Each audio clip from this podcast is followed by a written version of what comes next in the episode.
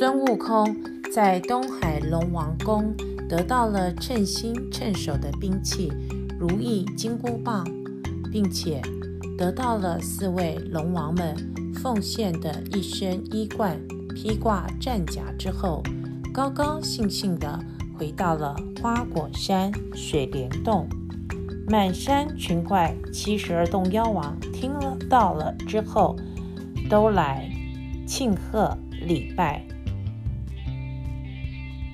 孙悟空大开宴席，宴请群怪，并且封了四个老猴为四健将，把花果山水帘洞安营扎寨、奖赏惩罚、操兵演练等。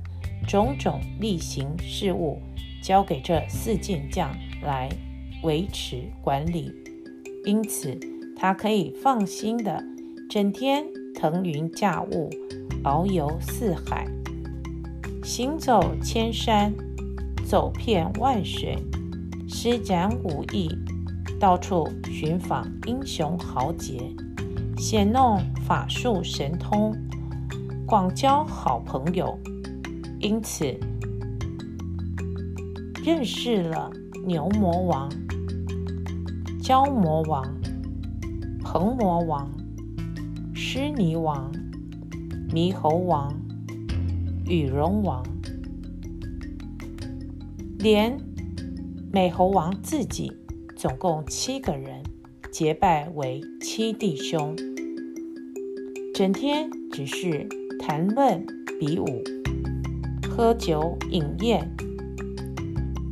早上出去，晚上才回来，整天游乐，一个筋斗云就可以翻过十万八千里，所以就算是万里那么遥远的路途，也只像是在自家的庭院里走动一下一样，天天到处。饮宴、郊游。一天，孙悟空吩咐四健将在水帘洞本洞安排宴席，宴请他结拜的兄弟六王来赴宴，杀牛宰马，祭天享地。众妖怪们，大家唱歌跳舞，大家高兴的。都吃得酩酊大醉，送了六王回去，接着奖赏大小头目。孙悟空就在铁板桥边的松树荫下睡着了。四健将率领着众猴围着美猴王孙悟空护卫他，不敢高声吵醒美猴王。美猴王睡着睡着。看见两个人拿着一张批文，上面写着自己的名字“孙悟空”三个字，走向他来说也不说，问也不问，就把他套上绳子，把他的灵魂抓了去。美猴王踉踉跄跄的被带到一座城边，逐渐酒醒，抬头一看。城上有一块铁牌，牌上三个大字“幽冥界”。人活着的世间叫做阳界，人死了之后就会到阴曹地府，叫做幽冥界。美猴王看到了“幽冥界”三个字，猛然醒悟：幽冥界是阎罗王管理的地方，为何你们带我到这儿来？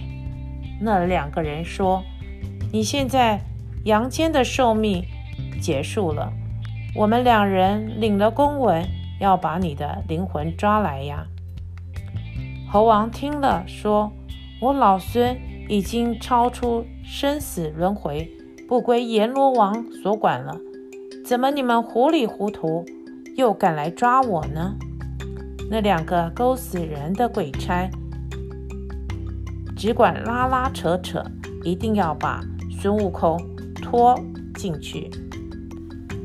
美猴王生起气来，从耳朵中拿出了他的宝贝如意金箍棒，晃一晃变粗了，变大了，拿着就把这两个勾死人的鬼差打成肉酱，跟着拿着棒子打入城中，吓得那些牛头马面，南奔北跑，东躲西藏。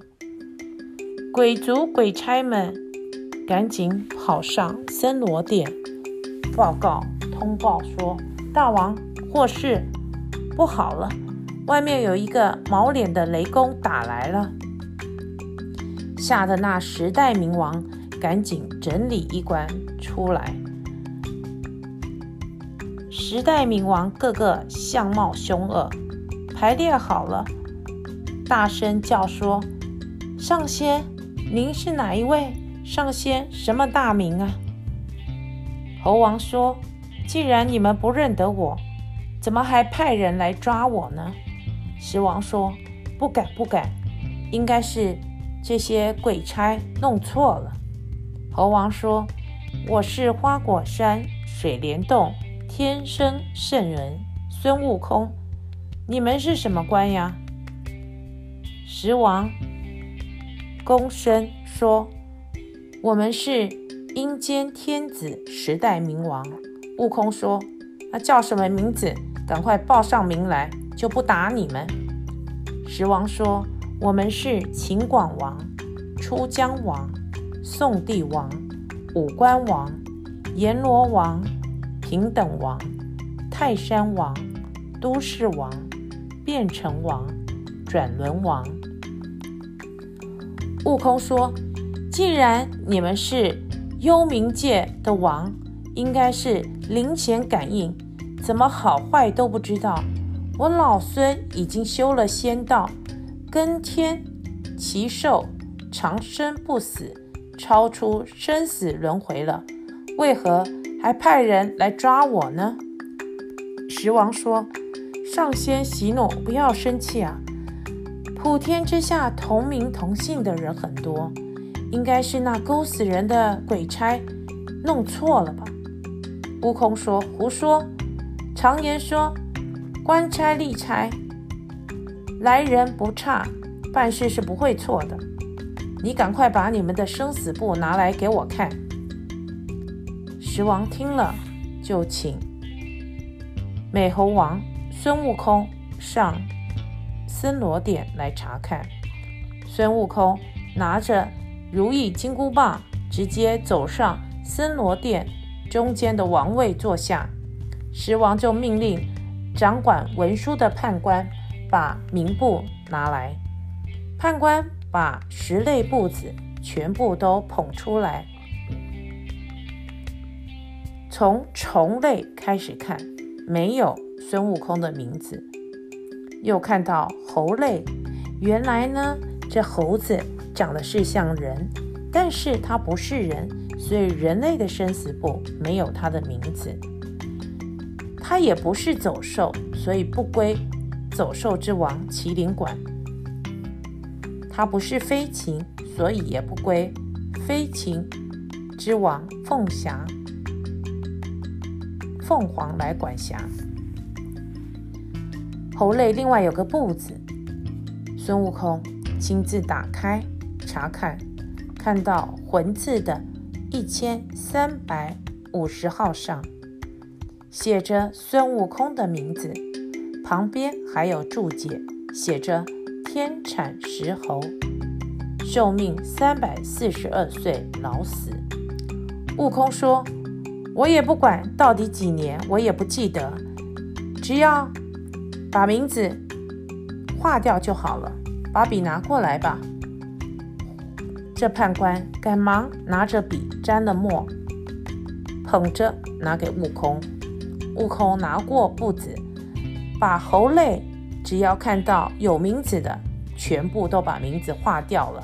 划了之后，丢下簿子说：“好了，这上。”账算清楚了，现在我们不归你管了。一路又挥舞着如意金箍棒，打出了幽冥界。石王不敢走上前，等美猴王孙悟空出了幽冥界之后，赶忙都去翠云宫，一同拜见地藏王菩萨，来商量怎么办，是不是要写表彰，启奏上天？这猴王拿着如意金箍棒，打出幽冥城，忽然伴着一个草堆，跌了一跤，猛然的醒来了，原来是个梦。才伸个懒腰，就听到四健将跟猴子们大声叫说：“大王，您到底是喝了多少酒啊？睡了一夜这么久还不醒来？”悟空说：“睡觉也不是什么大事，倒是我梦见有两个人来抓我，把我抓到幽冥界的城门，我才醒来。是我显了神通，一直。”吵到森罗殿，跟那幽冥界的十代冥王争吵，叫他把我们的生死簿拿来给我看。只要生死簿上有我们的名字的，我都已经把它划掉了。现在我们就不被那十代冥王所管了。猴子们听了都磕头拜谢，从此。山里的猴子有很多，都可以活到很老，长生不死，是因为阴间的生死簿已经没有他们的名字了。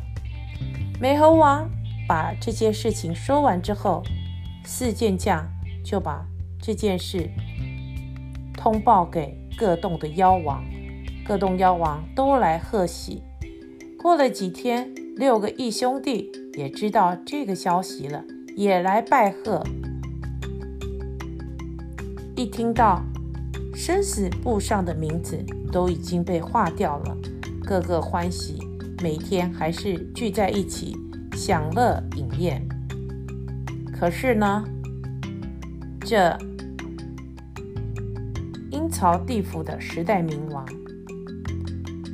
还有之前的东海龙王宫，都已经把。美猴王孙悟空烦扰东海龙王宫，还有幽冥界的事情上报到天庭了。玉皇大帝坐在凌霄宝殿，聚集了文武仙官，弘济真人就出来报告说：“万岁！”通明殿外有东海龙王敖广进表，正在等着您召他觐见。玉皇大帝就传旨说，让他进来。敖广到了凌霄殿下礼拜完毕，就把他的表文让仙官传给玉皇大帝看。玉皇大帝看了东海。龙王的表彰说了：孙悟空强闯东海龙王宫，取得定海神铁，又要四海龙王敬献一身衣冠、披挂战甲的事，四海龙王无法制服，希望玉皇大帝能够。做出命令，派遣天兵收服这个妖怪，让四海能够清明平静。玉皇大帝看完了，就传命令说：“好，那海龙王可以回去你的龙宫，朕会派遣天将抓那妖猴。”龙王拜谢，回宫了。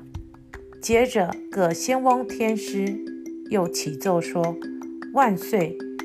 有明司秦广王奉幽冥教主地藏王菩萨来进表启奏。”传言玉女把表文交给玉皇大帝，一看，里面报告孙悟空拿着如意金箍棒。打入幽冥界城中，要他们把生死簿拿来，把生死簿上猴类有名字的名字全部都划去了，让生死阴阳界大乱。所以报告天帝，不让孙悟空冒读天威，希望请求天帝派遣神兵收降孙悟空，整理阴阳，让地府回归原来的安定秩序。玉皇大帝看了，传命令说。让明君回归地府，朕会派遣天将把他抓来。秦广王也拜谢，回归地府了。于是玉皇大帝就对着文武仙官宣布问说：“这妖猴是什么时候出来的？怎么样的出身？怎么有这样的法力呢？”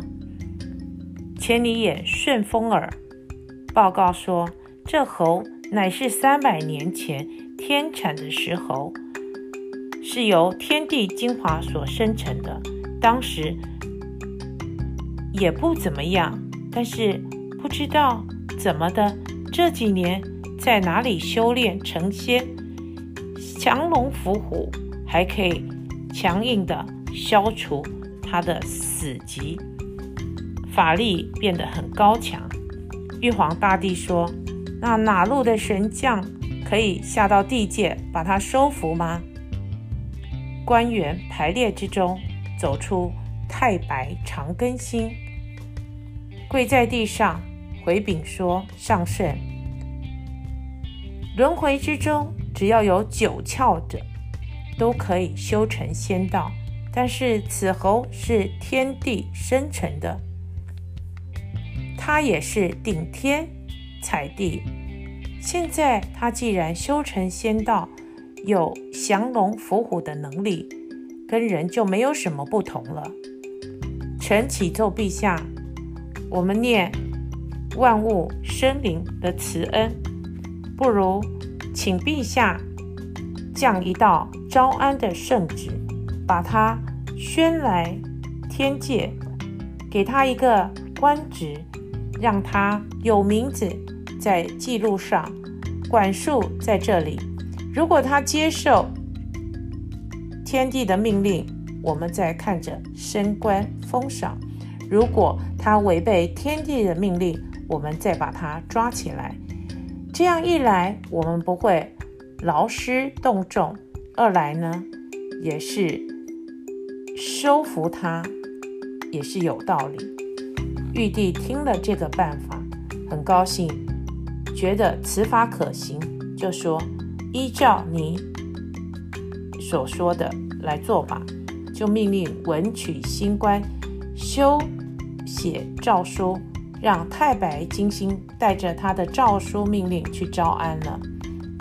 太白金星领了玉皇大帝的旨意，到了南天门外，乘云。到了花果山水帘洞，见到小猴们，就说：“我是天帝的天差天使，有圣旨在这里，请你们大王到天界，快点去报告你们大王。”水帘洞外的小猴们听到了一层一层的通报到水帘洞内，说：“大王，外面有一个老人背着。”一个文书说他是上天差来的天使，有圣旨要请你呢。